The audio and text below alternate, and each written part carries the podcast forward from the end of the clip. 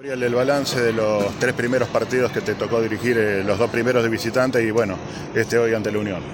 El juego es una. lo puede dividir, es un continuo, entonces partiendo desde este principio como. tenemos que entender que hay que elevar el, el nivel de eficiencia, porque si no nos va a repercutir en la siguiente fase que es el balance defensivo. Hoy sobre 92 puntos, alrededor de 20 fueron de ataque rápido. 17 puntos, faltando menos de 4 segundos para el cierre de posesión. O sea, si atacás mal, vas a defender peor, vas a recibir puntos fáciles de alto porcentaje.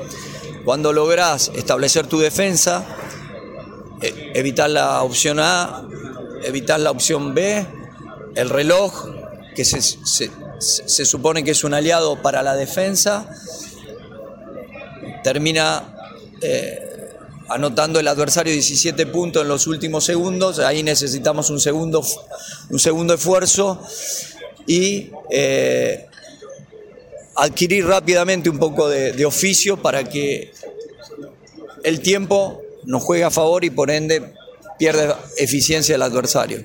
Y después hay que seguir manteniendo eh, la firmeza en la distribución de roles, hacer menos cosas y con mayor claridad.